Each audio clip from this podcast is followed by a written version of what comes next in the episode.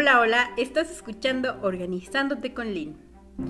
¿Tú crees en las vidas pasadas? Esta es una pregunta sumamente interesante y para responderla invité a un amigo muy querido que es el doctor Rodolfo. Él acaba de escribir un libro que habla sobre la psicoterapia regresiva transpersonal. Es un enfoque que no he explorado sinceramente, eh, sin embargo llamó mucho mi atención y entonces decidí hacerle unas preguntas interesantes. ¿Quieres saber de qué trata? Pues te invito a que te quedes. A continuación, organizándote con Lynn. Comenzamos.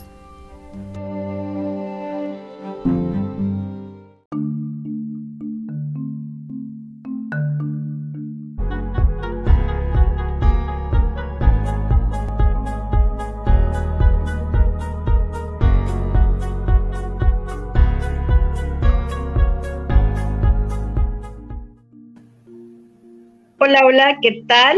Estás viendo y estás escuchando Organizándote con Lynn. Vamos a esperar a que se sumen en esta tarde de abril, ya con el nuevo horario. Tuvimos ahí una situación eh, de tiempo por el horario, no recordaba que era un horario nuevo. Y bueno, de hoy eh, traigo un invitado especial, un colega eh, y alguien que he conocido de tiempo y que tiene una eh, vasta experiencia. Ahorita les voy a hablar un poquito de su experiencia. Y algo que me llamó la atención para este programa y los que vienen es una perspectiva diferente. Van a, voy a estar como entrevistando a personalidades, algunos autores, eh, aparte de la línea de seguridad industrial y, seguridad de higiene. Pero bueno, de esta parte, explorar nuevas perspectivas enfoques, saber cuál es el punto de opinión este, y cómo se manejan temas desde diferente mirada. Bueno, el día de hoy vamos a hablar sobre la psicoterapia regresiva transpersonal. Es un tema muy interesante. Y bueno, para eso, algo que me llama la atención es que también vamos a tocar aquí como el punto o la base científica de esto, que casi no se habla. Eh, es como un, un estigma y en ocasiones se presta a la charlatanería. Entonces, eso es un punto importante. Para este programa eh, me acompaña el doctor Rodolfo García Chávez. Les voy a hablar un poquito de su experiencia en lo que se van conectando. Eh, bueno, Rodolfo es licenciado en etnohistoria por la Escuela Nacional de Antropología e Historia. Eh, cuenta con una terapia, bueno, maestría en terapia de vidas pasadas. Se formó con José Luis este, Cábulo en Argentina. También este, en terapia regresiva reconstructiva en la Organización Mundial de la Terapia este, de regresión reconstructiva aplicada en Chile y cuenta también con un doctorado en tanatología por el Instituto Mexicano de Psico-Oncología. Entonces, eh, Rodolfo, muchas gracias por aceptar estar aquí, bienvenido. Y también es importante entender que tienes bastante experiencia, ¿no? Años eh, y traes una mirada eh, desde la etnopsicología, desde la etnohistoria muy interesante. Bueno, bienvenido, este Rodolfo, ¿cómo estás? Muy bien, Lynn, muy contento de estar contigo. Te agradezco mucho eh, esta oportunidad de compartir contigo y con las personas que están viendo este programa y que lo van a ver posteriormente. Eh, pues la práctica que he venido desarrollando desde hace varios años y que en México es poco difundida y como bien dices, eh, en algunas ocasiones es considerada como charlatanería porque en efecto en la red podemos encontrar muchos casos de charlatanería y justo la intención del libro es tomar distancia y tratar de darle un sustento científico a este trabajo que tiene muy buenos resultados. Nada más quisiera hacer una precisión sobre la maestría, la maestría en psicoterapia ericksoniana por el Centro Ericksoniano de México. Es como una pequeñita precisión. Una disculpa, sí, muchas gracias por, la corrección, este Rodolfo. Ok, bueno, eh, básicamente eh, entonces estás como estrenando este libro. ¿Nos podrías platicar de, qué trata? ¿Cuál es como la esencia de, esta obra? Sí, mira, eh, en la práctica terapéutica, de lo que he encontrado es que nosotros almacenamos información con como lo planteas Stanislav Grof, ¿no? Como un sistema de experiencias condensadas. Es decir, que experiencias que están muy relacionadas pueden detonarse de manera subconsciente sin que nosotros nos demos cuenta. Y a veces digamos, ¿y esto de dónde viene? ¿no? Con la terapia regresiva damos seguimiento al síntoma para llegar a la experiencia responsable. Y en ocasiones la experiencia responsable puede estar en la infancia. He tenido casos que en el vientre materno, en supuestas vidas pasadas. Aclaro el término de supuestas vidas pasadas porque la intención del libro y la intención de la terapia no es demostrar la existencia de vidas anteriores, sino demostrar la eficacia de la terapia para la resolución del síntoma, ¿no? Pero también hay casos así que me, que me he encontrado, casos que he encontrado de que lo que estaba provocando el síntoma es una, la influencia de almas perdidas. Entonces, esto que desde otro tipo de enfoques eh, psicológicos puede ser considerado como patológico, desde este enfoque eh, se ha resuelto de manera efectiva y eso es lo importante. Lo que buscamos con la terapia es que disminuya y lo fundamental, que desaparezca el síntoma. Porque el síntoma es la punta del iceberg, pero ¿qué es lo que está provocando el síntoma? Y ese es el objetivo de esta terapia, ese es el objetivo de la regresión. La regresión es un concepto terapéutico porque en realidad la persona no va a ningún lado, todo está a nivel del subconsciente ¿no? o del consciente. Y entonces la intención del libro es recabar una serie de experiencias y darle una interpretación, un sustento científico. Finalmente, para la terapia, eh, yo utilizo un término que es el de la realidad terapéutica. Lo que ocurre para la persona es real y lo está viviendo como real. De hecho, eh, en el trabajo terapéutico hay que pues, poner el acento en que la persona no esté fantaseando, ¿no? Y entonces, por lo tanto, lo que está vivenciando es real para la persona. Y partiendo de eso, yo lo tomo como verdadero y lo trabajo. Y lo importante y lo maravilloso del asunto es de que la mayoría de los casos esto ayuda a resolver el síntoma. Uno de los de las frases que utilizo cuando doy cursos de entrenamiento es que si una persona llega y me dice que una parte de ella está en un ovni, yo le creo. Lo importante es que cuando salga del consultorio se vaya en un ómnibus, en metro, caminando o en, su coche, ¿no? Y entonces, eh, eso es lo que yo comento como una realidad terapéutica, lo trabajo. Sin embargo, en el libro sí trato de dar unas, algunas explicaciones científicas de las posibles interpretaciones para justo tomar distancia de la charlatanería y poner esto a debate. Y esto que pudiera llegar, pues, a que ya no, que dejara de ser un poco marginal y pudiera llegar a las escuelas, ¿no? Ahorita afortunadamente ahí donde estudié el doctorado ya eh, hay muchas cosas que lo están retomando, allá hay una maestría que se llama maestría en psicoterapia transpersonal integrativa, y ellos eh, han desarrollado técnicas propias. He tenido la oportunidad de compartir con ellos algunas cosas de esto, de mi experiencia, que algunos docentes ya también lo están incorporando y pues están desarrollando también su propio enfoque.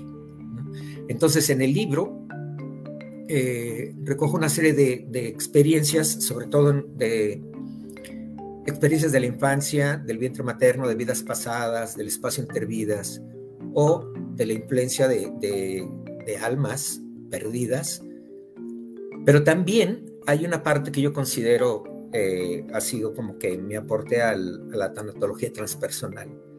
Y es que duelos actuales pueden estar siendo potenciados por acontecimientos de la infancia, del vientre materno, o también he encontrado acontecimientos de supuestas existencias anteriores.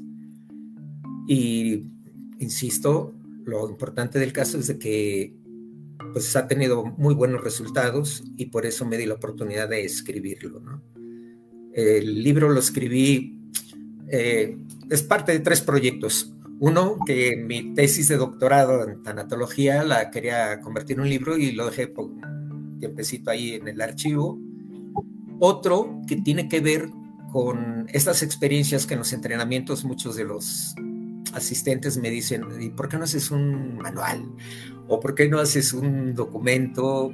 Porque ya me cansé de escribir, ¿no? Y entonces decía, bueno, pues voy a, voy a escribir esto. Y también otra parte es mi propia experiencia, que muchos de mis conocidos me cuestionaban, ¿cómo es que pasaste del escepticismo, ¿no? ¿Cómo es que pasaste de, tú no creer en nada de esto y, y, ahora ser un defensor de lo transpersonal, ¿no? Entonces, eh, lo que hice fue integrar esos tres proyectos. ¿no? Ok. Fíjate qué pregunta tan interesante, ¿no? Te hacen tus, tus compañeros. Porque, bueno, de pasar como de algo más este, en relación, por ejemplo, a la historia, como algo muy, muy concreto, ¿cómo pasas? Eh, ¿qué, ¿Qué fue lo que te inspiró o qué sucedió que llegaste hasta este punto? Sí, pues mira, una de las cosas pues era que me era muy autodidacta en cuestiones de y, bueno, sí tomaba cursos, ¿no? Análisis transaccional, este, análisis existencial y cosas así, ¿no? Pero eh, lo que me llamó mucho la atención y lo eh, fue que estando también estudiando la psicoterapia ericksoniana, pues cayó en mis manos un libro de, de Brian Weiss y entonces eh, lo leí como ciencia ficción lo apasionante del caso es de que, bueno, pues sus consultantes, las personas que acudían con él, resolvían el síntoma. Y entonces habían encontrado la, experiencia responsable en vidas anteriores. Entonces lo empecé a ver como, como ciencia ficción. Y entonces busqué estudiar en México eh, terapia de vidas pasadas. Eh, empecé a estudiar empecé a encontrarme con cosas que me fueron cuestionando mucho al darme cuenta que las personas no estaban fingiendo, ¿no? Lo que estaban vivenciando. Para ellas era real lo que estaba vivenciando. Y entonces eso fue como que mis primeras experiencias que me hicieron entrar en shock, ¿no? Y la segunda, pues fue que haciendo una regresión a una conocida, em, empezó a hablarme ya como una persona diferente yo pensé que se trataba de una supuesta vida pasada y me comienza a hablar como si fuera una persona diferente, como una personalidad totalmente diferente, ¿no? Y entonces ahí yo ya había leído a Kabuli, a José Luis Kabuli, y, y entonces había leído uno de sus libros y entonces empecé a aplicar la técnica. Pero la verdad debo confesarte que me dio miedo en ese momento, ¿no? El sentir que mi amiga me hablara como si no me conociera, como si fuera alguien diferente y que me dijera, estás loco si crees que me voy a ir a la luz, ¿no? Yo estoy contento con ella y a esta le quedan todavía 40 años de vida, ¿no? La cuestión es que se resolvió de una manera favorable, pero yo dije, bueno, si me voy a enfrentar con estos casos, es mejor estar muy preparado, mejor prepararme con conciencia. Y me fui a Argentina a estudiar y no pudiera haber sido un caso de lo que antes se conocía como psicosis maníaco-depresiva, lo, o bipolaridad. O sea, ¿cómo, ¿cómo, diferenciarlo? Sí, mira, eh, lo que te comentaba es que desde, esta, desde este enfoque lo consideramos como real. Lo importante es que la persona cuando sale deja de escuchar voces o deja de sentirse diferente, entonces eso es lo que me hace tomar distancia de que pudiera tratarse de un trastorno como tal, ¿no? Y en última instancia, si fuera un trastorno, eh, pues se resolvió en consulta, ¿no? Y eso es lo interesante. Exactamente. ¿Qué pasó después con esta conocida, bueno, con esta chica? ¿Cómo se resolvió? ¿Volvió a sus actividades cotidianas? ¿Qué sucedió? No, claro. Mira, eh, ese caso fue muy interesante porque ella decía, es que hay algo que me hace que, me, que boicoteo mis relaciones de pareja. Ya cuando voy a establecer algo, eh, ahí surge un auto boicot y entonces no tengo una relación estable. Y al parecer, esta personalidad, que podemos decir que pudiera ser ella, ¿no? Como un trastorno, o que sí podríamos decir que fue un alma perdida, era la que estaba influyendo, porque a decir de ella, eh, había abandonado a su hijo eh, y se había gastado el dinero disfrutando y había muerto viajando en Europa y supuestamente ahí fue donde se le pegó a, esta amiga, ¿no? Este, cuando ella andaba viajando. Y, entonces lo que no quería era estar atada, porque esta mujer eh, en esa vida sufrió mucho con un terrateniente, ¿no? Que la tenía atada, ¿no? Y ella lo que quería era viajar. Y entonces cada que esta chica quería establecer un vínculo, pues la influencia de esta supuesta alma hacía que boicoteara y nada, nada de comprometerse, nada de casarse. Vamos a viajar y vamos a ser libres, ¿no? la cuestión es de que, pues después de trabajar esto, ella se dio la oportunidad y hubo un cambio. Y empezó a tener relaciones más duraderas, empezó a tener vínculos más estrechos. Y lo que podemos considerar es esto, independientemente de la interpretación que le demos, podríamos hablarle de un trastorno, podríamos hablarle de fantasía, lo importante es que desde la psicoterapia ericksoniana hay una regla de oro y es la utilización. Utilizar todo lo que aparezca en beneficio de la persona, ¿no? Si apareció, hay que utilizarlo para su bienestar. Y los cambios han sido positivos, ¿no? Eh, fobias, he, tenido casos de fobias que, que venían de vidas pasadas. De supuestas vidas pasadas y se resuelve. Y entonces ahí la interpretación sobre de eso podríamos incluso hasta pensar que es una metáfora del inconsciente, que es una de las explicaciones que yo doy, ¿no? Puede ser una metáfora del inconsciente o del subconsciente, en donde la persona se explica a sí misma de una manera simbólica lo que le está ocurriendo en la vida. Otra posible explicación eh, pues puede ser memoria genética, puede ser memoria individual, pueden ser campos morfogenéticos que está conectando con una frecuencia de lo que hay aquí. Es más, mira, eh, recientemente hay, eh, algunos científicos ya lograron captar ADN del ambiente, ¿no? Entonces ADN de los humanos, ADN de los perros y demás. Entonces hay muchos experimentos científicos que demuestran que desde la física cuántica, desde el campo cuántico, es posible dar interpretaciones a algo que sucede dentro del consultorio. Entonces... Fíjate, es muy interesante esto que, bueno, que planteas, porque es entender, ¿no? Cómo es que utilizas, ese, ese criterio me, me gusta mucho en el de utilización, ¿no? En poner algo que el mismo consultante trae, ¿no? Y en este caso, bueno, adecuarlo hacia, hacia todo lo que has, sabes hacer, ¿no? Tu formación. Eh, ¿Qué te inspiró entonces para eh, crear este libro? estos casos con los que te fuiste encontrando, em, aparte de los alumnos que te lo iban pidiendo, ¿qué, fue? ¿Hubo algo más que te inspirara? Pues sí, el deseo de compartir esto, ¿no? Porque pues los resultados eh, son muy alentadores. Eh, al principio yo empecé a grabar las sesiones para pues ver mi comportamiento como terapeuta, ¿no? Como psicoterapeuta. Eh, pero luego empecé a sistematizar información. Eh, después empecé a desarrollar cosas que pues la propia experiencia me iban aportando.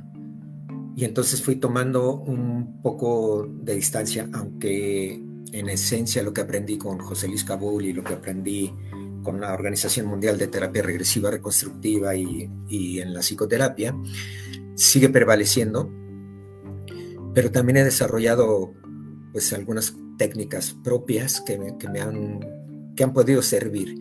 Y entonces este deseo también de compartir, este deseo de, eh, como lo comentaste, tomar distancia de la charlatanería y de que esto pueda llegar a los algunos centros de estudio y tomarse con seriedad, eh, es lo que me llevó también a compartirlo, pero sobre todo a superar el reto de enfrentarme al estigma y a los cuestionamientos que yo hacía cuando era escéptico.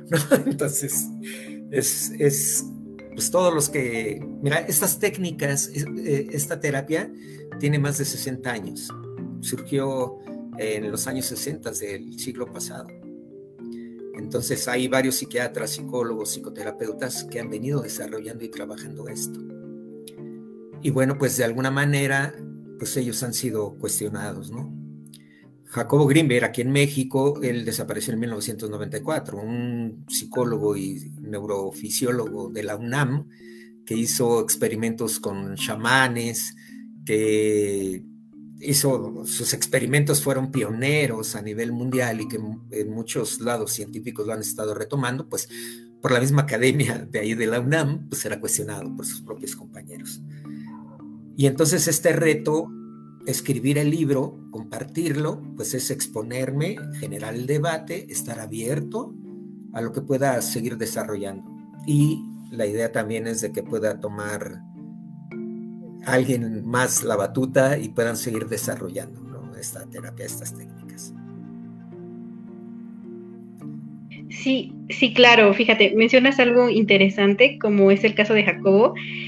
¿Cuál es tu mirada, no? Eh, porque fue pionero, pero parece ser que es como el único, algo que también mencionaste hace, hace un rato, es que en México no, estos temas, no hay autores, no hay bibliografía, y la mayor parte se inclina mucho hacia la parte, incluso lo voy a poner así, ¿no? Hacia, hacia el esoterismo, pero no hay nada vinculado, este, como que tenga una explicación válida. Y bueno, ¿tú qué opinas respecto a esto?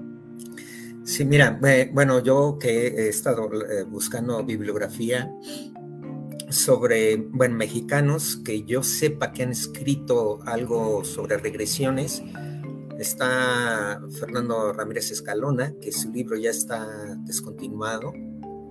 Hay otro libro que se llama Las Trece Vidas de Cecilia, que ese sí tiene mayor difusión, pero no hay tanto sustento científico, sino como que es una narrativa de esos casos. Y, este libro que escribí yo, en donde pues doy las diferentes interpretaciones sobre las experiencias de, de supuestas vidas pasadas, que es el capítulo 2, en donde doy el sustento científico, ¿no? De cuáles serían las posibles eh, interpretación, las posibles explicaciones. Y en los demás capítulos, bueno, desarrollo experiencias, eh, comparto experiencias. Esto, fíjate que una de las, eh, esta pregunta que, que me haces y que te la agradezco, es porque acá en México desde la academia como que no se dan la oportunidad de, trabajar y de avanzar y de profundizar. En Estados Unidos, en muchas universidades, existen departamentos que se han dado la oportunidad de, investigar. Eh, por ejemplo, Ian Stevenson analizó más de 3.000 casos de niños que hablaban de vidas pasadas. Él escribió dos libros, uno que se llama 20 eh, casos que hacen pensar en la reencarnación y otro libro que se llama Biología de Reencarnación. Entonces, investigaciones científicas serias. Muchos libros se han escrito en Estados Unidos y en otros países. Y aquí, cuando uno, yo, bueno, yo en la maestría de psicoterapia quise proponer el tema, me dijeron, es uno científico, ¿no? Y entonces ahí yo recordé a Jacobo Grimberg. Jacobo Grimberg decía, la ciencia no define el tema, la ciencia define el método y yo elijo el tema y si aplico un método científico, si es algo que se puede replicar, si es algo que se puede observar, si es algo que se puede demostrar en cuanto a la eficacia, entonces es un método que, científico y entonces estoy desarrollando ciencia, ¿no? Así lo planteaba Jacobo. Y Jacobo fue, pues sí, de los pioneros. Hay tres libros sobre experimentos científicos que replican algunos de los que hizo Jacobo Greenberg. Uno es el experimento de la intención, otro es el campo y otro es el vínculo. Es una compilación de Lynn McTaggart que hace de experimentos que, vamos, que sirven como, como, como sustento para poder explicar lo que ocurre durante la terapia. Y eso creo que es la gran oportunidad que tenemos de impulsar en México y en las instituciones, pues investigaciones como se hacen a nivel internacional, ¿no? Jacobo pues creó el Instituto Nacional para el Estudio de la Conciencia. Y entonces él, de las cosas que encontró, es que nosotros interactuamos en diferentes niveles de conciencia y en diferentes niveles de realidad. Desde esa perspectiva yo lo retomo porque los seres humanos somos seres multidimensionales que en efecto interactuamos en diferentes niveles de realidad. Y eso creo que es lo que podrían enriquecer la terapia. Toda teoría implica un límite. Si yo me circunscribo a una teoría, me estoy autolimitando. Si yo me doy la oportunidad de rebasar los límites de estas propias teorías, me puedo dar la oportunidad de enriquecer y enriquecer desde la terapia. Eh, estoy promoviendo yo junto con otros compañeros el Centro de Investigación y Capacitación en Terapias Transpersonales y Alternativas y estamos tratando de replicar en México lo que se ha hecho en otros países, ¿no? Sobre experiencias cercanas a la muerte, sobre niños que recuerdan vidas pasadas o sobre personas que no tienen la menor duda de que sus seres queridos que ya partieron, de alguna u otra manera, se han comunicado con ellos a través del sueño, a través de los animales, a través de, personas, ¿no? Que tienen esa capacidad como de, de percepción. Entonces, creo que tendríamos que darnos la oportunidad de incursionar en estos temas, sí tomando distancia, como bien dices, de, la charlatanería. En la red hay muchos casos de, la charlatan, de charlatanería que denigran este tipo de terapia. Hay un caso que el tipo este... Como, esto es interesante, como qué casos existen para que la gente pueda decir, esto es charlatanería, esto sí es. Claro, mira, voy a decir abiertamente. Por ejemplo, hay, hay, un tipo que se llama Aurelio Mejía. Sinceramente no hace nada de psicoterapia, no da terapia. Entonces, no, el, tema no tiene que ver con el síntoma, con, con, el motivo de consulta. Y entonces él sí incide en la persona y, si, por ejemplo, el problema es la, la, la, persona llega y dice, bueno, yo quiero resolver un problema con mi mamá. Y entonces él tal cual dice, bueno, vete a una experiencia donde está, tienes un problema con tu mamá, ¿no? Y entonces pues puede ser que aparezca en, una situación de hace una semana. Y luego le puede decir, bueno, ahora vete a una pasada, a una vida pasada en donde tuviste un problema con tu misma mamá, ¿no?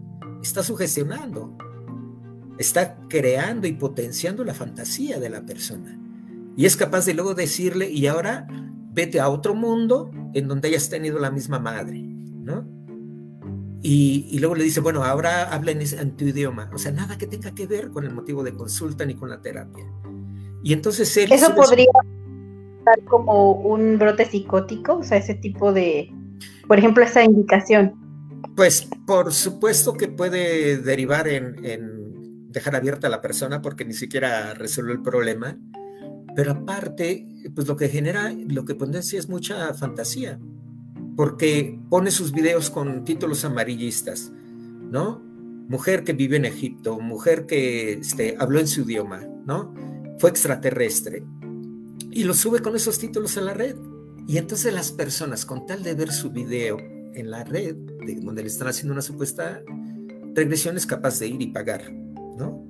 Para que le suban su video. Entonces, por ética no vamos a encontrar, no vamos a encontrar que José Luis Cabuli suba una regresión yo tengo las grabaciones, pero se las tengo para como documento, como archivo. Sí hago algunas transcripciones, pero resguardo la identidad de las personas que fueron a consulta. Resguardo eh, elementos que puedan ser, salvo un caso que me solicitaron, sí que fuera el nombre completo, ¿no? Pero creo que aquí lo importante es la experiencia y eso es lo que hay que trabajar. Y esos casos, pues, de verdad que denigran y caen en show terapia, ¿no? Eso no es terapia. Y entonces yo creo que tenemos que trabajar con mucha responsabilidad en esto. ¿no? Sí, eh, concuerdo mucho en esa parte. Bueno, Tere nos dice muy interesante tema. Octavio, felicidades querido Rodo y seguimos dando frutos. algo aquí muy importante es em, en qué basas como esta parte de, mencionas como algunos métodos científicos, ¿no? Podrías, por ejemplo, o también teorías, podrías darnos el ejemplo de alguna, ¿no? Que, es como el antecedente de lo que tú creaste. Bueno, eh, hace, bueno, hace rato te comentaba el sistema de experiencias condensadas, ¿no? Que plantea Stanislav Grof que es la manera en que nosotros también eh, trabajamos. Hay un experimento científico que hizo Jacobo Greenberg sobre el potencial transferido, que eso es muy interesante. Él a dos personas eh, conocidas las puso en cámaras de Faraday y ponía eh, y les puso electrodos, los conectó a un electroencefalógrafo. La persona pensaba en la otra persona ambas estaban como en el pensamiento conectadas y de lo que hizo fue que a una de las personas le hizo estímulos visuales, ¿no? Con luz en los ojos. La sorpresa que encontró es que la persona que recibía el estímulo tenía sus frecuencias cerebrales, ¿no? Pero estaban en sintonía, estaban en fase con la persona que no recibía el estímulo. La otra que no recibía el estímulo tenía una menor eh, amplitud, pero estaba en fase. ¿Qué quiere decir esto? Que estaban actuando como si fueran un mismo cerebro. Él encontró que después de 20 minutos de estar interactuando con la persona era suficiente para que se creara ese vínculo. En el momento en que la persona se imaginaba un muro transparente o dejaba de pensar en la otra persona, actuaban como cerebros diferentes.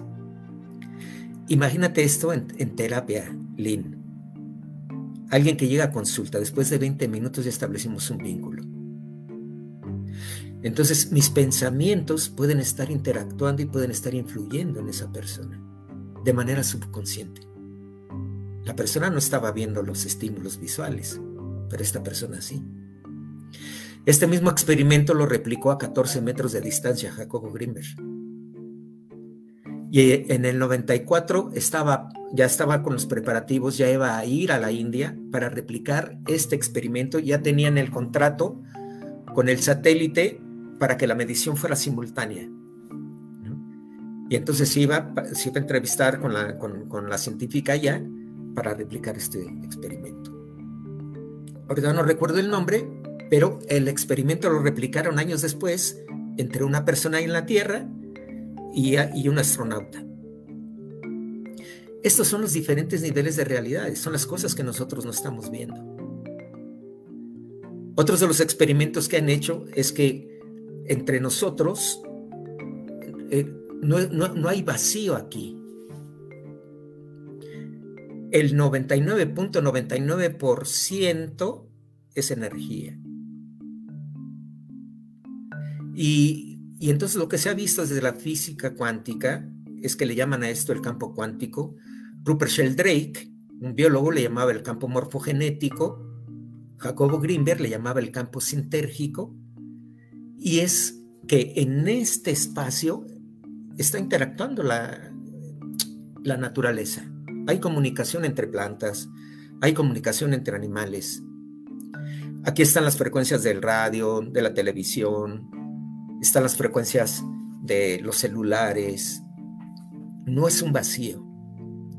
Y entonces desde esa perspectiva, nosotros de manera inconsciente podemos estar sintonizando con lo que aquí ocurre. Rupert Sheldrake decía que en estos campos morfogenéticos está la información de todas las especies y de toda la humanidad. Y entonces de esa perspectiva una posible explicación es, como el cerebro funciona a nivel cuántico, yo podría estar sintonizando con la experiencia de vida de alguien. Y eso me puede estar afectando a mí. El pensamiento es energía, la emoción es energía.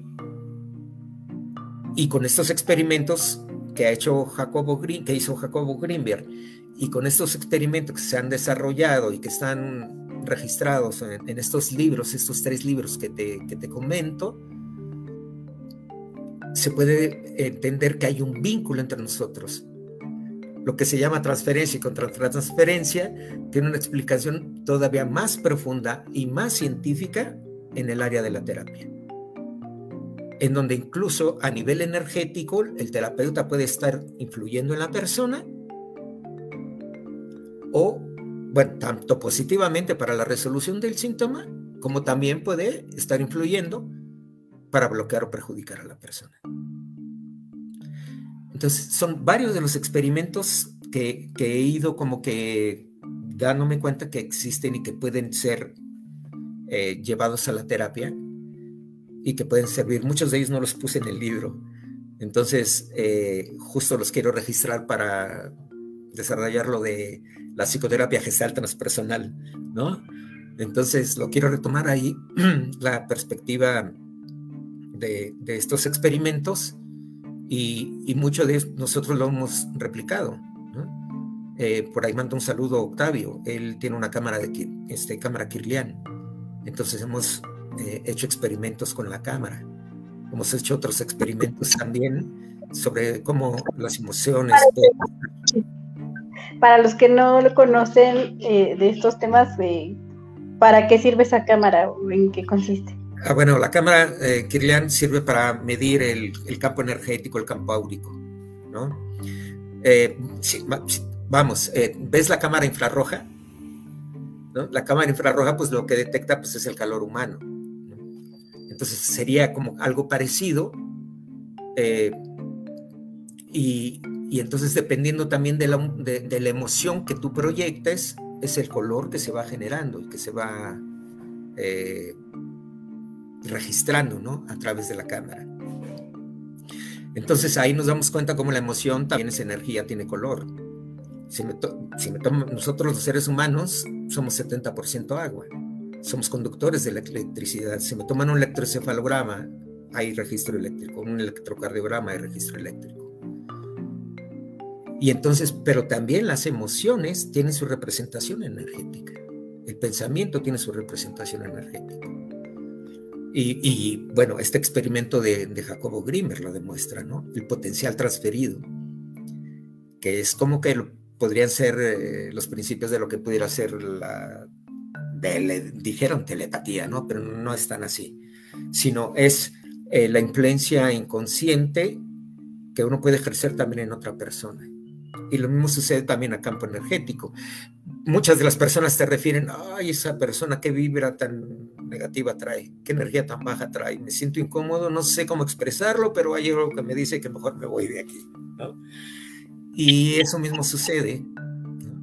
Y cuando tú tomas en cuenta eso, por ejemplo, te sirve para no cargar emocionalmente con lo que la persona lleva. Si la persona si la, si la emoción es energía, y entonces yo me imagino ese muro transparente, dejo de percibir energéticamente lo que la persona trae.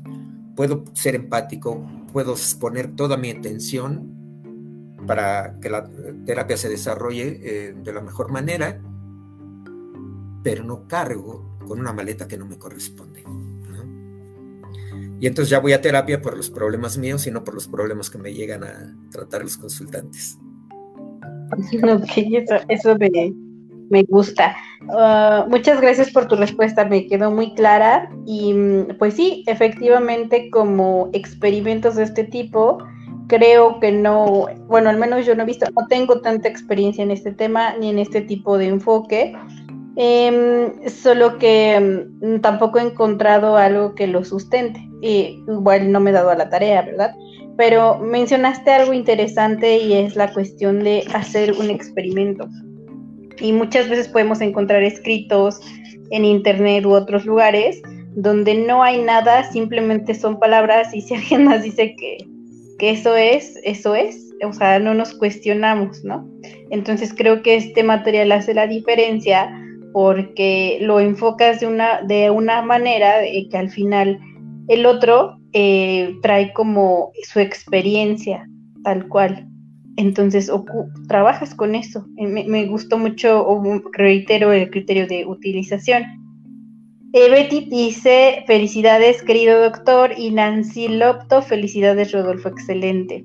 Bueno, eh, vamos a ir casi cerrando. Em, ¿Qué te gustaría dejar como en claro?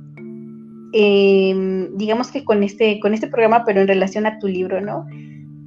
¿Qué mensaje te gustaría darle a quien nos escuche? Puede ser ahorita o más tarde. Eh, ¿Cómo le podría ayudar tu libro o cómo, cómo les podría disipar algunas dudas?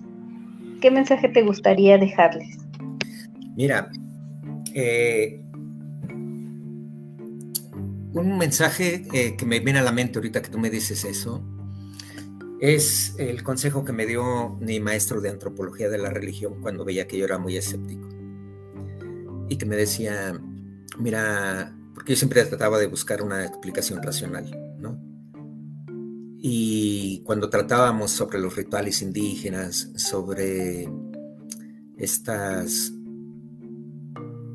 el papel del ritual de la danza, de lo mágico, ¿no? de lo espiritual, pues yo quería buscar algo tangible. Y entonces mi maestro, eh, José Luis González, muy amorosamente me dijo, mira, Rodolfo, habrá ocasiones en que desde la ciencia no puedas encontrar una explicación y lo mejor es que no te burles y trates de comprender. Eso para mí me tardaron varios años en que yo llegara a una circunstancia en donde no pudiera encontrar una explicación. Y esa explicación, hasta mucho tiempo después, pude encontrarla justo en Jacobo Grimmer. Hay un libro de unas discípulas de Jacobo que se llama Alicia en el País de la Conciencia, en donde están registrados muchos de los experimentos que él llegó a hacer con algunos chamanes. La biblioteca de Jacobo Grimberg es enorme, treinta y tantos, cuarenta y tantos libros. Y yo creo, el mensaje que yo les daría es que la intención de esta terapia no es demostrar la existencia de vidas pasadas, no es demostrar la existencia de almas perdidas. La intención del libro y de esta terapia es demostrar la eficacia si nosotros le creemos a la persona y actuamos en función de lo que ella nos dice, ella nos está dando el camino. Y a partir de eso nosotros podemos encontrar las técnicas que les puedan servir sin sustituir el poder del consultante, sin hacerlo dependiente de la terapia ni del terapeuta, para que la persona encuentre la explicación de lo que está provocando el síntoma.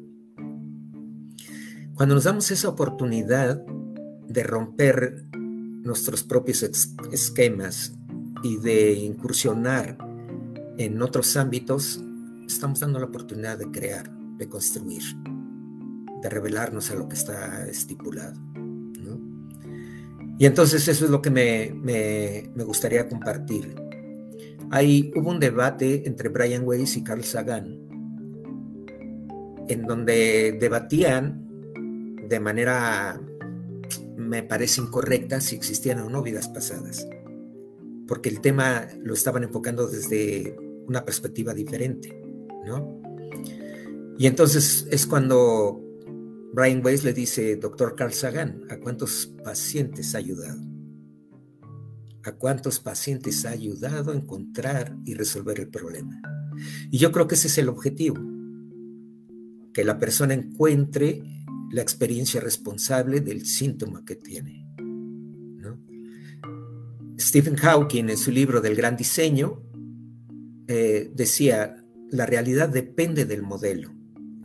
Y un mismo fenómeno puede ser interpretado desde diferentes perspectivas dependiendo del enfoque que tenga el científico.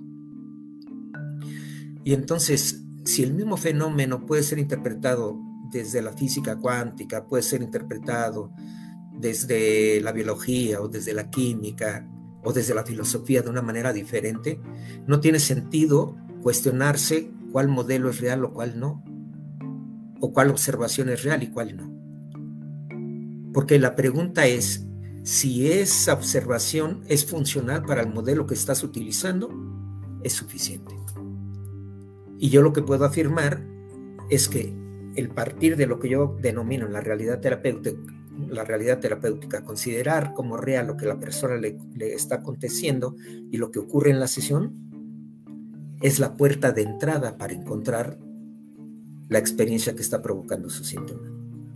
Y entonces desde ahí creo que el darnos esta oportunidad de encontrar la experiencia responsable es el objetivo de esta terapia.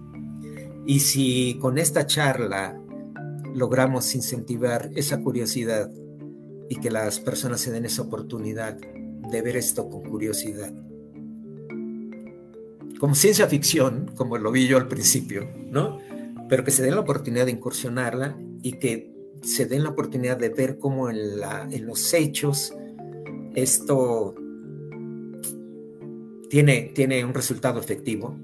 No quiero comparar, porque por supuesto que eh, la psicoterapia humanista tiene resultados efectivos, el psicoanálisis y todas las demás, pero este enfoque también tiene resultados efectivos. Y me quedaría con eso y les propondría eso, que se den esa oportunidad de romper esquemas, de romper límites. Muchas gracias, eh, Rodolfo, por esta propuesta. Me parece sumamente interesante. Y yo resoné mucho con esta parte de el, estar presente para el otro, ¿no? La atención a, lo que necesita. Y bueno, más bien, independientemente de, del, del consultorio, creo que esa actitud se puede tener para la vida en general, ¿no? Estar pendiente de lo que el otro, lo que yo necesito y lo que el otro necesita. Y eso me, me llamó mucho, mucho la atención. Bueno, aquí tenemos algunos comentarios. Eh, María Teresa nos dice, me quedo curiosa y sorprendida. Carola Enovi dice, felicidades por compartir la experiencia y conocimiento sobre estos temas tan interesantes e importantes. Yuri, muy interesante. Marta, muy interesante, gracias por compartir su experiencia. Felicidades. Eh, María Teresa nos dice, me parece que la clave es en que le crees al paciente y están construyendo un camino diferente para la vida del paciente, concuerdo también. Y Lore nos dice saludos a los dos, muy interesante y muchas felicidades, Rodolfo. Muchas gracias. Muchas gracias por todos sus comentarios, son enriquecedores y también alentadores para continuar en este, en este camino. No, muchas gracias a ti por estar. Me, no sé si alguien tenga alguna pregunta de los que están viendo esta transmisión. Bueno, puede colocarla en lo que cerramos. Pero básicamente se me hace muy interesante, ¿no? Había escuchado mucho sobre Jacobo, no, vuelvo a repetir, no tengo experiencia en este enfoque en absoluto.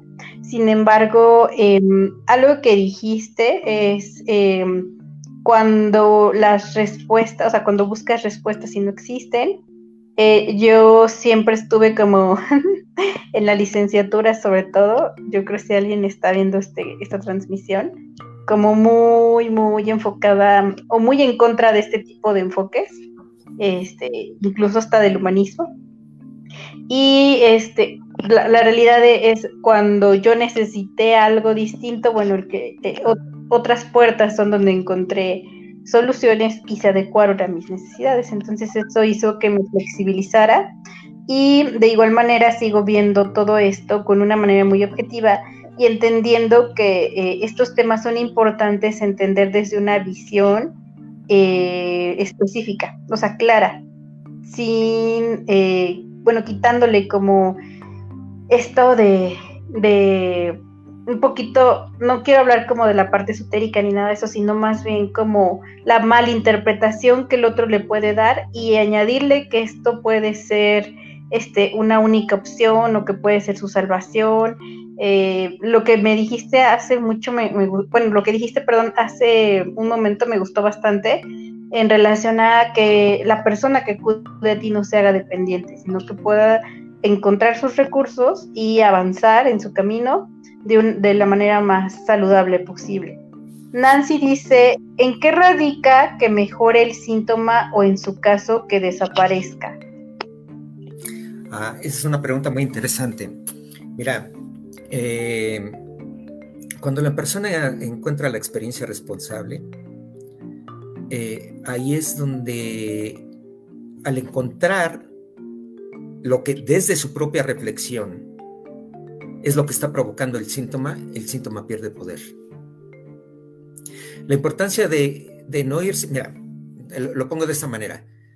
Si una persona tiene un dolor de cabeza, puede ir con el médico y el médico le da una pastilla para el dolor de cabeza.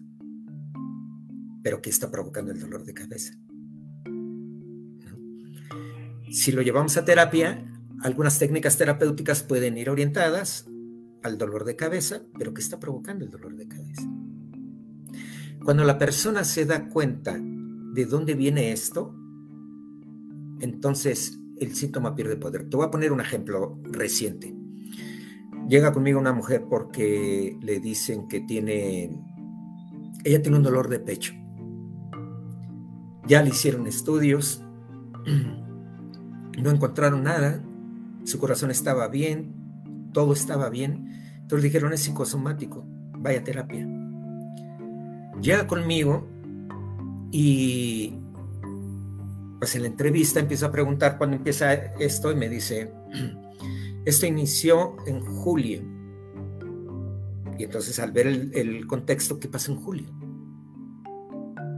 ¿Cuándo inicia esto? Entonces se da cuenta que estaba relacionado con la muerte de su mascota. Entonces llora, expresa todas sus emociones. Y entonces la muerte estaba relacionada con el dolor de pecho. Siguiendo el vínculo, en que otro momento de su vida había sentido estaba relacionado a la muerte con el dolor de pecho, llega una experiencia en donde ella está soñando que su hija tiene un accidente y muere, y se despierta con el dolor de pecho durante mucho tiempo. Siguiendo el síntoma, llega una experiencia donde es muy joven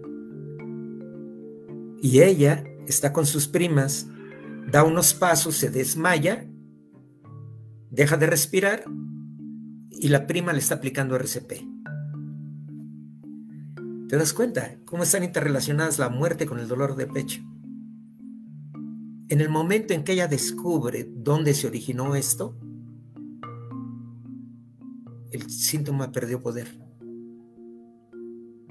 porque ella sabía qué era lo que lo estaba provocando.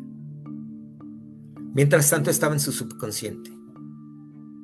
Deja de sentir el dolor, se siente muy contenta, ¿no? Pareciera que era algo mágico, pero no es mágico. Simple y sencillamente llegó la experiencia que estaba provocando el dolor. Y entonces eso es lo que hace. Mientras permanece oculto la persona al no saber de dónde viene, se sigue centrando en el síntoma. Y lo mismo ocurre, he tenido casos de fobias que, han encontrado el origen en una, en una vida pasada, o situaciones de problemas respiratorios que vienen del vientre materno. Y entonces ahí la explicación es lo de menos. Para la persona es real que el problema estuvo en el vientre. Para la persona es real que el problema estuvo en la vida pasada. Lo importante es que se resuelva el problema de la fobia, se resuelve el problema respiratorio y demás. A veces, a veces el diagnóstico le puede servir a una persona, pero no le, no le sirve, le, puede servir el diagnóstico para entender lo que le pasa, pero no le sirve para resolver porque hay emociones, es, es, lo que diríamos en gestal, hay una gestal abierta que hay que resolver. Y entonces lo que hay que hacer es cerrar la gestalt, ¿no? cerrar la experiencia, que haga, que diga lo que no pudo hacer y decir, y al cerrar esa experiencia, se resuelve esto. Y es que para el hemisferio derecho no hay tiempo, todo es presente. Entonces una experiencia del pasado la haces presente, ¿no? Lo que en Gestalt se utiliza, bueno, pues habla en presente. Una regresión para el hemisferio derecho no es regresión porque todo está ahí su tiempo es el presente. El hemisferio izquierdo puede diferenciar pasado, presente y futuro. El hemisferio derecho todo es presente. Y entonces al hacer la regresión, lo vives desde el presente, cierras lo que quedó pendiente de cerrar, de decir y de hacer, y se cierra la gestalt. Y el síntoma disminuye o desaparece. Y eso es lo importante del trabajo terapéutico. Sí, eh, me encantó tu explicación y creo que la pones desde una mirada muy clara y definitivamente, no sé lo que tú opines, Nancy, pero creo que responde eh, ampliamente la pregunta. Entonces, tiene que ver pues también con el seguimiento, ¿no? Esto no es de una o dos sesiones y algo también interesante, bueno, es que es parte de lo que, lo que está presentando. Eh, a mí me gustaría diferente a este comentario, comentarte que en algún momento también resoné como con la parte de la etnopsicología, ¿no? La, la parte de la prehispandad. Y bueno, somos mexicanos, ¿no? Entonces, eh, cuando empecé a ese tipo de materias me enamoré, creo que eso me trajo este tipo de temas, eh, ya que me di cuenta que es algo que eh, se ha llevado a cabo desde, desde nuestros ancestros y cómo es que la utilización eh, de ciertas prácticas, ¿no? Que bueno, ahora ya este, se, se han descontinuado o se toman o se hay una mirada muy distinta de eso, pero en su momento, bueno, eh, era parte de nuestra cultura y eso era lo que quería comentarte. Hay una última pregunta eh, y con esta vamos a cerrar. Em, si no, también que nos puedas comentar dónde te podemos encontrar.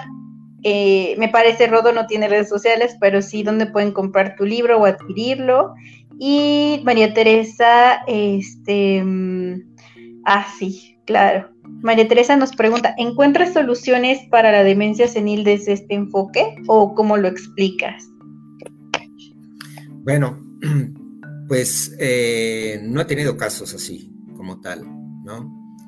Eh, por un lado, una de las cuestiones que yo me pues he encontrado es de que no irnos a, la totalidad, ¿no?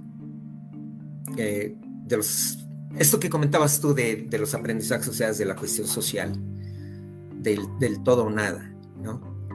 Por supuesto que puede haber situaciones de demencia senil en algunas personas, pero no en todos los ancianos, ¿no? Me he encontrado que hay eh, dentro de estos pares opuestos, sociales del todo nada, bueno, malo, perfecto, imperfecto, blanco, negro, feliz, infeliz, hombre, mujer, sexos opuestos, ¿no? Sexo débil, sexo fuerte. Eh, hay, hay muchas creencias limitantes.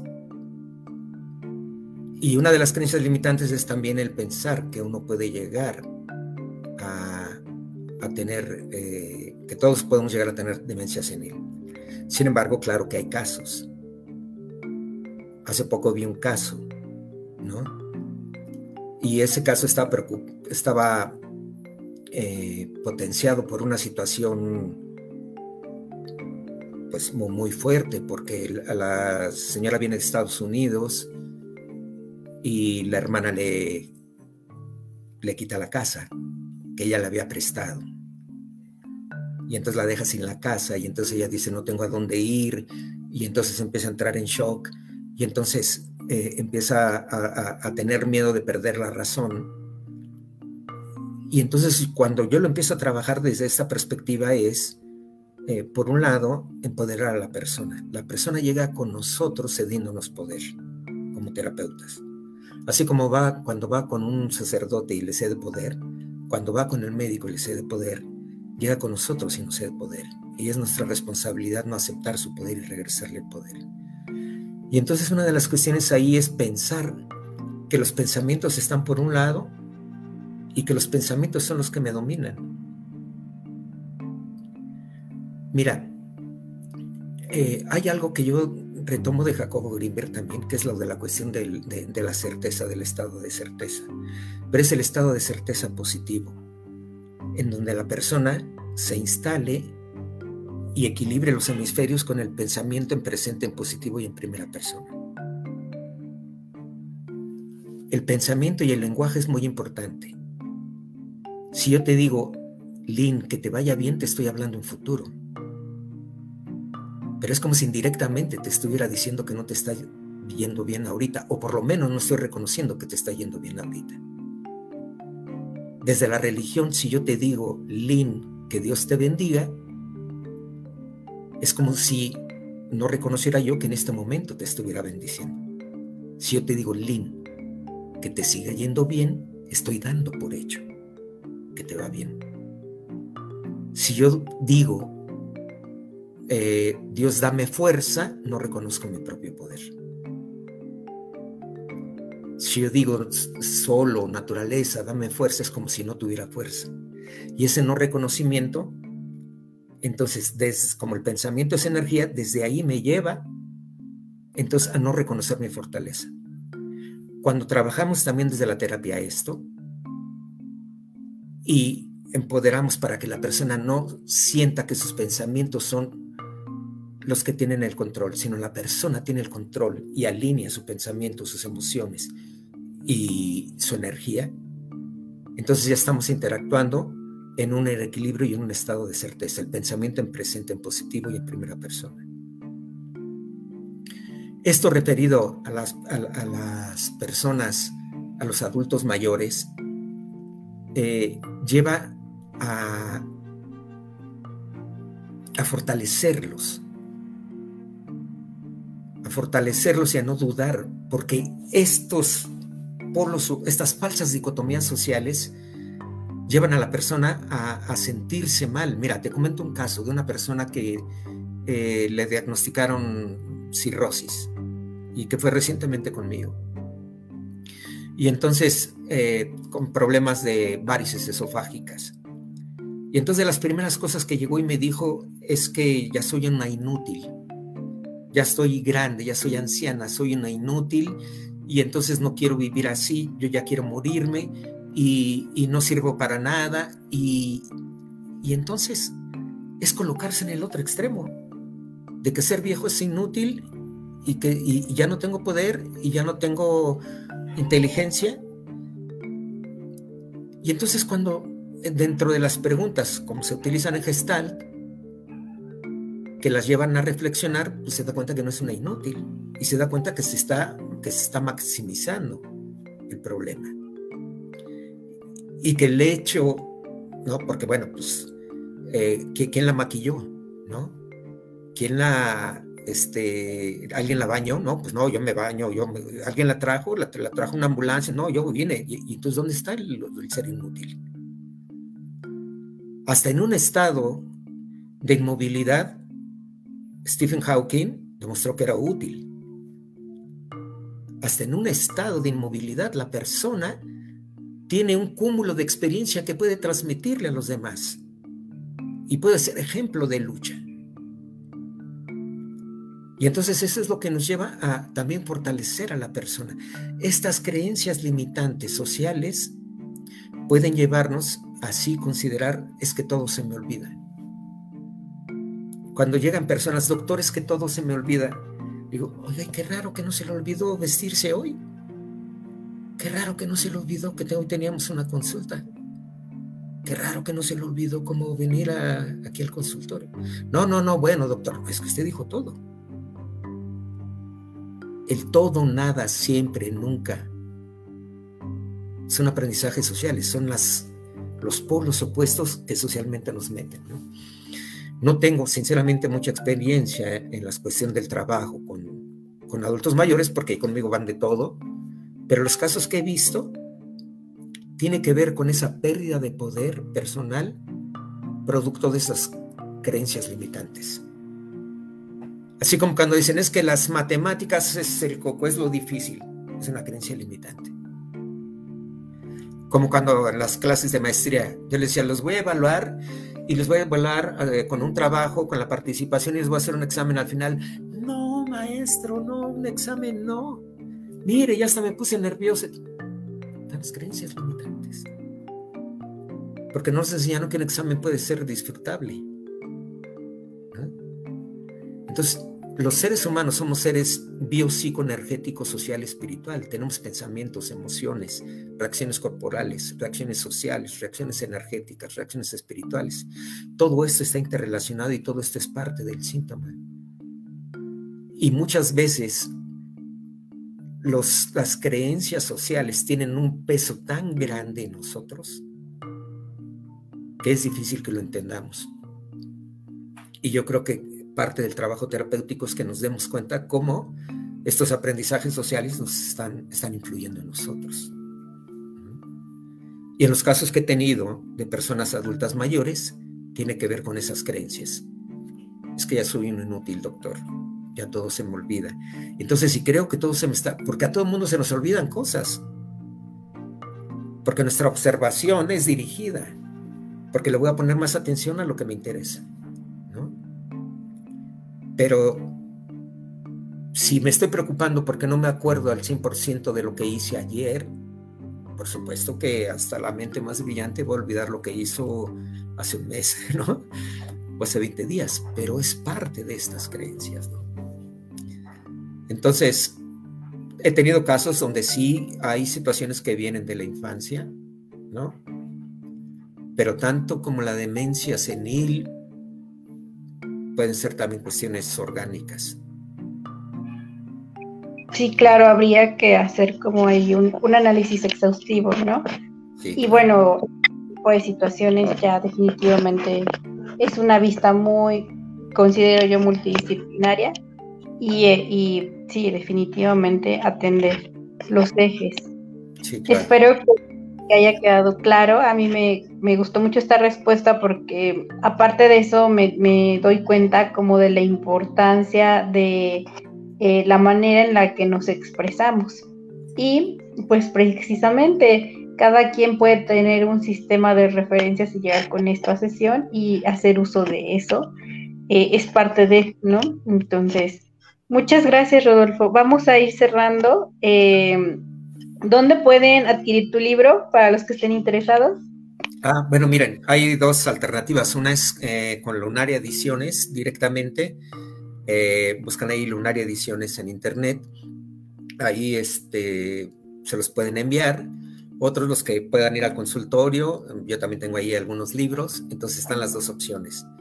¿no? Les puedo compartir mi teléfono eh, por WhatsApp si no les contesto porque estoy dando consulta o curso, pero mi teléfono es el 5529 55 19 31 y estoy a sus órdenes.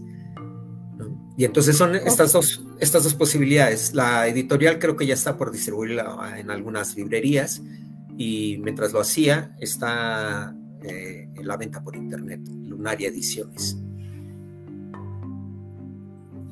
Ok, entonces ya tenemos como los datos. Espero, de todos modos los, los colocamos aquí abajo de sus comentarios. Y pues nada más agradecerte, Rodolfo, por aceptar esta invitación. Eh, he aprendido mucho de ti. Me gusta, bueno, para los que no saben, Rodolfo fue mi compañero en algún momento. Entonces me gusta mucho aprender de, de mis compañeros y de todas las personas con las que me rodeo. Este, esto se me hace muy importante y bueno, también que tuvieras la disposición de estar en este espacio. Entonces, eh, muchas gracias por tu participación y no sé si tengas algún comentario final. Sí, bueno, este también pueden ahí en Facebook eh, Psicoterapia Regresiva Transpersonal y también Rodolfo García Chávez, ¿no? Eh, como bien dices, no soy muy asiduo a las redes sociales, pero voy a conectarme un poquito más. agradecerte mucho, Lynn. por supuesto que yo he aprendido también mucho de ti, eh, aprendo mucho también de mis compañeros y, de los consultantes, ¿no? Los consultantes son mis maestros también. Agradecerte esta oportunidad de compartir, de eh, desmitificar un poquito este tipo de, de psicoterapia y felicitarte también por este espacio y por todo lo que has venido desarrollando y que es muy enriquecedor en muchos ámbitos para las personas, ¿no? Como tú lo dijiste, desde la seguridad de higiene, pero también desde la psicoterapia. Entonces, gracias, Lynn, por esta oportunidad. Eh, gracias por todas las preguntas y a todos los que nos están viendo. No les agradezco mucho. Muchas gracias. Muchas gracias a la audiencia por acompañarnos. Gracias, Rodolfo. Y nos vemos la próxima semana. Eh, igual vamos a seguir entrevistando a algunos autores, temas laborales. Recuerden que esta página está enfocada a la psicoterapia gestal organizacional, pero también humanismo y algunos otros enfoques. Entonces, que tengan, gracias Tere, Tere dice excelente tema, que tengan un excelente día y bueno, esto, esto fue Organizándote con Lynn. Muchas gracias. Gracias Lynn, gracias a todos.